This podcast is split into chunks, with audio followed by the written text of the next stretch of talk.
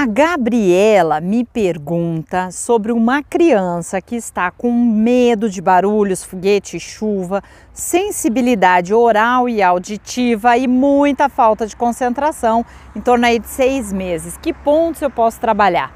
Bom, falta de concentração eu usaria o ponto do frontal, ponto de encéfalo, que me ajudam em concentração e memória.